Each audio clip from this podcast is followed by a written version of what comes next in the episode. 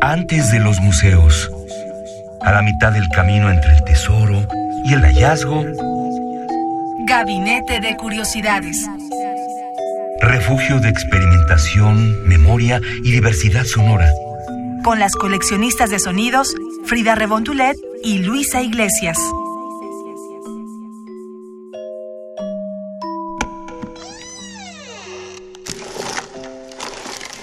De archivo.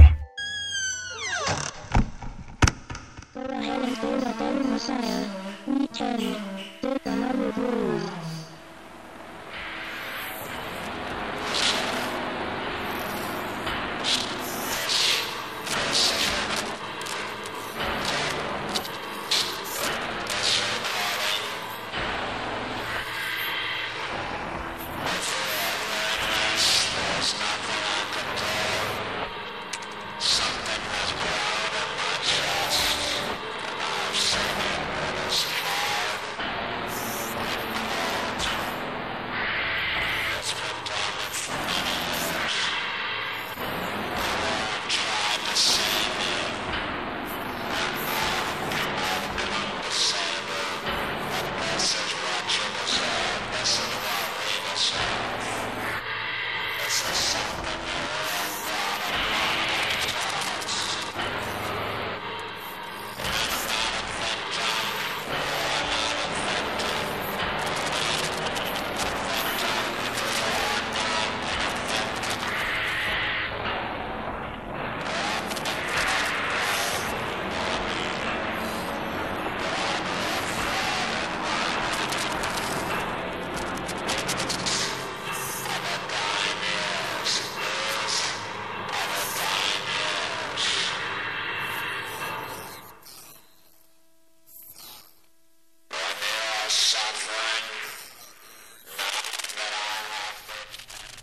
Si usted está escuchando esto, quiere decir que ya es demasiado tarde. Algo ha explotado en mi pecho y lo he visto. Así comienza Empty Sounds of Hate, este track oculto, el track 99 del disco Anticristo Superestrella de Marilyn Manson, querida Frida Saldívar. ¡Qué miedo! ¿Por qué me haces esto, Frida? Te hago esto y se lo hago a todos nuestros queridos escuchas para recordar esta época cuando comprábamos, no sé si actualmente lo hagan muchos, pero bueno, de cuando se compraban los CD rooms o los discos, los discos compactos y que muchas veces escuchabas, eh, de- dejabas el disco, lo escuchabas una y otra vez, tus rolas favoritas, pero a veces se te olvidaba, se te olvidaba que estaba puesto y el estéreo seguía reproduciéndolo y de repente sonaba algo y tú decías, ah, ¿qué es eso? Y de ahí corras la voz, porque antes no existía el internet, entonces era, ahora sí que era de voz en voz, de, prepa en prepa, de secundaria en secundaria, que ibas compartiendo de, oye, ¿ya escuchaste el track oculto? No, ¿cuál, cuál track? Algunos dirían que el inicio del track oculto o de esta tradición de, de estar buscando huevos de Pascua, como tú lo decías, querida Frida Saldívar, empieza con los Beatles con su Revolution Number 9, que si bien no es un track oculto, es un track espeluznante que de pronto aparece eh, en medio de, de una maravilla musical. Que el asunto con Revolution Number 9, por supuesto, lo hemos trabajado aquí en Gabinete de Curiosidades, tenía otro tipo de acepciones para su tiempo. Muchos dicen que es más bien en los años 90, que es la época que estamos tratando, cuando de pronto nace toda esta tradición de jugar con los discos y de volver a ser niños y de volver a, a- a tomar los aparatos y tomar eh, los objetos y, di- y divertirnos con ellos, ¿no? Que es algo eh, divertidísimo a, a la par de, de- de escalofriante, porque la que sigue también se pone bastante ruda. Pero, por ejemplo, Luisa, tú lo mencionabas de jugar con ellos, porque, por ejemplo, en el de Marilyn Manson que pasar, ¿cuántos tracks? Tenían que pasar 99. Bueno, eh, si no me equivoco, tenía este disco tenía mm, creo que 15 canciones y después tenías que dejar pasar eh, como 40 minutos en lo que cada cancioncita o cada track duraba como eh, 3 segundos. 1, De 2, puro 3, track silencio. 16. 1, 2, 3, track 17. Y así hasta que, pues, no sé, pasaba un buen rato, tú ya te habías olvidado, te estabas echando el café o, o si tenían como yo eh, escasos, ¿qué será? Como nosotras, unos 10 años, 11 años, pongan ustedes que ya 12 años, y de pronto te brincaba esta cosa, pues por supuesto que Ay, no lo esperabas, no estabas haciendo tu tarea, estabas jugando otras cosas y ándele. Y así Hijo. aparecían como cosas muy raras, que por ejemplo es el caso de, de Rammstein, esta banda alemana, que dio su nombre debido, bueno, en homenaje a un accidente que hubo en la comunidad de Ramstein en Alemania, donde en un show eh, aéreo, lamentablemente hubo una mala maniobra y los aviones eh, chocaron entre ellos y se fueron contra el público que era de más de 300 mil personas. Pues sin duda una tragedia, Frida, y tú muchas veces lo has dicho en este espacio, no se hace apología de la violencia, pero sí un retrato de lo que Rammstein quería decir. Es una de las bandas más importantes del industrial actual o del metal industrial actual y tienen mensajes con mucha imaginería eh, muy dura, pero a la vez con muchísima carga política, mucha carga ideológica, de lo más interesante lo que hacen. Sí, bueno, nada más para mencionar el dato, esto fue el 28 de agosto de 1988 y como lo mencionabas Luisa, esta banda es de las más conocidas o de exportación eh, internacional de Alemania, así como, en, y por ejemplo en Alemania casi no los quieren casi no los quieren porque dicen que son muy nacionalistas, porque dicen que tienen siempre hechos trágicos, pero sin embargo no es por hacer, eh, no sé, popular estos eventos en el sentido trágico o, de la parte fea, ¿no? Sino como para recordar lo que pasaba ahí y darlo también a conocer a la gente en el exterior. Por ejemplo, al contrario de la fama que tiene Rammstein aquí en América Latina y otros países, y no en su país, le pasa a Hocico que Hocico es originario de, de Nesa y aquí casi no se conoce mucho fuera de su, de su núcleo musical y sin embargo en Alemania los adoran, los aman y, y mueren por estar en sus conciertos, por ejemplo. Va a haber que, vamos a tener que dedicarle un, un gabinete de curiosidades al trabajo de Raxo y de Eric Argoyam, los integrantes de, de Hocico, que sin duda pues sí metieron a México en el panorama industrial mundial, ¿no? Pero en este asunto de los tracks escondidos, Frida, el que vamos a escuchar a continuación es bastante fuerte. Sí, este tema de los accidentes aéreos como que le llamaba mucho a esta banda Rammstein y fue el tema principal para uno de sus álbums que fue el de Reise Reise. Y bueno, desde el arte que está diseñando como las cajas negras de los aviones hasta tracks ocultos y letras de algunas canciones, por supuesto. Esto es el track cero que es una grabación precisamente de una caja negra y fue la última comunicación entre la torre de control de Aneda en Tokio y el avión Boeing 747 SR-46, el vuelo 123 de la aerolínea japonesa. Y antes, esto fue antes de su fatal accidente, así que escuchemos lo que viene en el trasero del Rise Rise.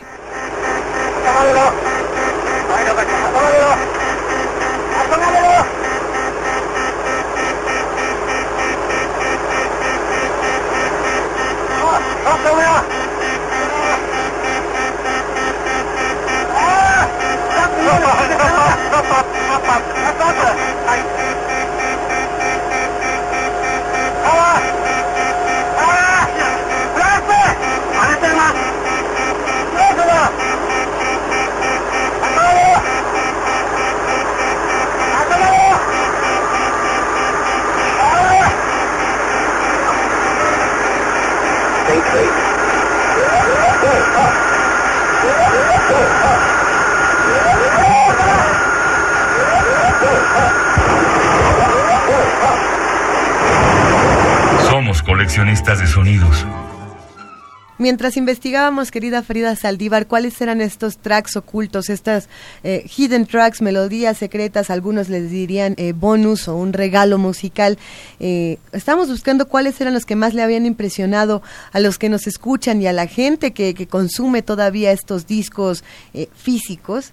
Y cuál fue nuestra sorpresa, que quizá el que más miedo le daba a las personas que nos han escuchado y que, y que se dedican a la búsqueda de hidden tracks, no era de miedo no era de industriales, no era de, de rockeros punks de los 90, no, era de, de Alanis Morissette. Y es curioso pensar en, en Alanis Morissette porque si bien ella es muy rockera, es muy política, muy controversial, eh, muy locochona, uno no esperaría que tuviera hidden tracks, ¿no? Y, y su disco Jagged Little Pill a mí me parece una de estas joyas musicales y aún así yo no recordaba este track y ahora que lo volvimos a escuchar, qué buen susto nos acomodamos por la letra, por lo que dice, por eh, la intensidad con la que canta. Qué cosa, Frida. Y la intención de ponerlo oculto era como de esto es lo que pienso, o sea, ¿qué, qué significó que ocultar esa pista con esa letra en particular que nos recuerda un poco a la rola de Police,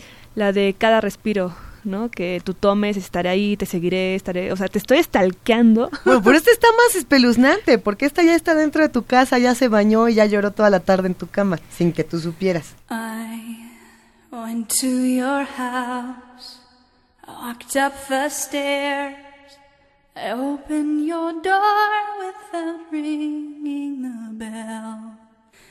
I walked down the hall into your room. Where I could smell you and I shouldn't be here without permission. Shouldn't be here. Would you forgive me, love, if I dance in your shower? Would you forgive me, love, if I laid in your bed? Would you forgive me, love, if I stay all afternoon? Gabinete de Curiosidades. I took off my clothes, put on your robe, and through your drawers, and I found your cologne. Y pues, nomás porque no queremos dejar el, el huequito de de estos seres que te espían, que te van siguiendo hasta tu casa, que se meten a tu casa sin que te des cuenta, que te están echando el ojo y que ciertamente es algo que a muchos de nosotros nos, nos da muchísimas inquietudes. Es más, mientras estamos grabando este gabinete de curiosidades, queridos coleccionistas de sonidos que nos escuchan, deben saber que no hay nadie más en Radio Nam y ya nos estamos poniendo un poquito nerviosas. es real. ¿Qué vamos a escuchar ahora, querida Frida? Vamos a escuchar, Luisa, eh, de este disco de uh. Soy Nada Sin Ti, un track escondido que tú cuenta la historia, te la sabes mucho mejor. Es que a mí me da mucho miedo esta historia y no me importa reconocer que soy miedosa y me creo todas las leyendas y mitos eh, de, la música, pero este en particular es bien interesante. Cuenta Brian Molko, el, vocalista de, de Placebo, que cada vez que él llegaba a su casa tenía un stalker, no sabemos quién era, que le dejaba mensajes en su grabadora, en su contestadora en aquellos tiempos donde las contestadoras no era el su buzón de voz, el usuario no está localizable, sino un pequeño cassette que uno tenía en su casa, ¿no? Y, y, Brian Molko cuenta que recibía este mensaje que vamos a escuchar todos los días de maneras distintas. Al principio de esta canción podemos escuchar cómo la voz es de un hombre muy robusto, eh, bueno, todo indicaría si Una voz grave. Una voz grave. Hagamos un ejercicio de imaginación, ponemos este señor eh, ponchado, rudo, que está siguiendo a Brian Molko, pero conforme el track comienza a avanzar, nos damos cuenta de que esta voz se va volviendo cada vez más aguda y, abrumadora y esta voz se conecta mucho con un gabinete de curiosidades que, que, realizamos hace unos meses en el que hablábamos de Throbbing Gristle, esta banda de Genesis P. Aldrich, quien recientemente vino a México, y tenían un track llamado Slug Bait, donde contaba la historia de un hombre que mataba a una familia y se comía al hijo del vientre de, la mujer. Es espeluznante, por supuesto. Eh, a mí me recuerda mucho este, este homenaje que hace Placebo, aunque el de Placebo dicen, bueno, que la grabación es real, ¿no? Y lo que dice la cinta que vamos a escuchar a continuación, lo, citamos en español, es algo así como, estoy afuera de tu casa, entraré, eh, te cortaré eh, tu, tu miembro, tu área genital, tu pene, y me lo comeré con mis pequeños dientes. Y con eso se queda el gabinete de curiosidades del día de hoy, querida Frida Saldívar. Pues los invitamos a que sigan buscando estos tracks escondidos en los recovecos de su cajón donde guardan discos, discos compactos, también algunos cassettes, por ejemplo, habría que Tiene que haber, seguro que hay más cosas en cassettes, vamos a buscar. Así que los invitamos a seguir coleccionando sonidos. Yo soy Frida Saldívar. Yo soy Luisa Iglesias. Y esto es Placebo con Evil Dildo.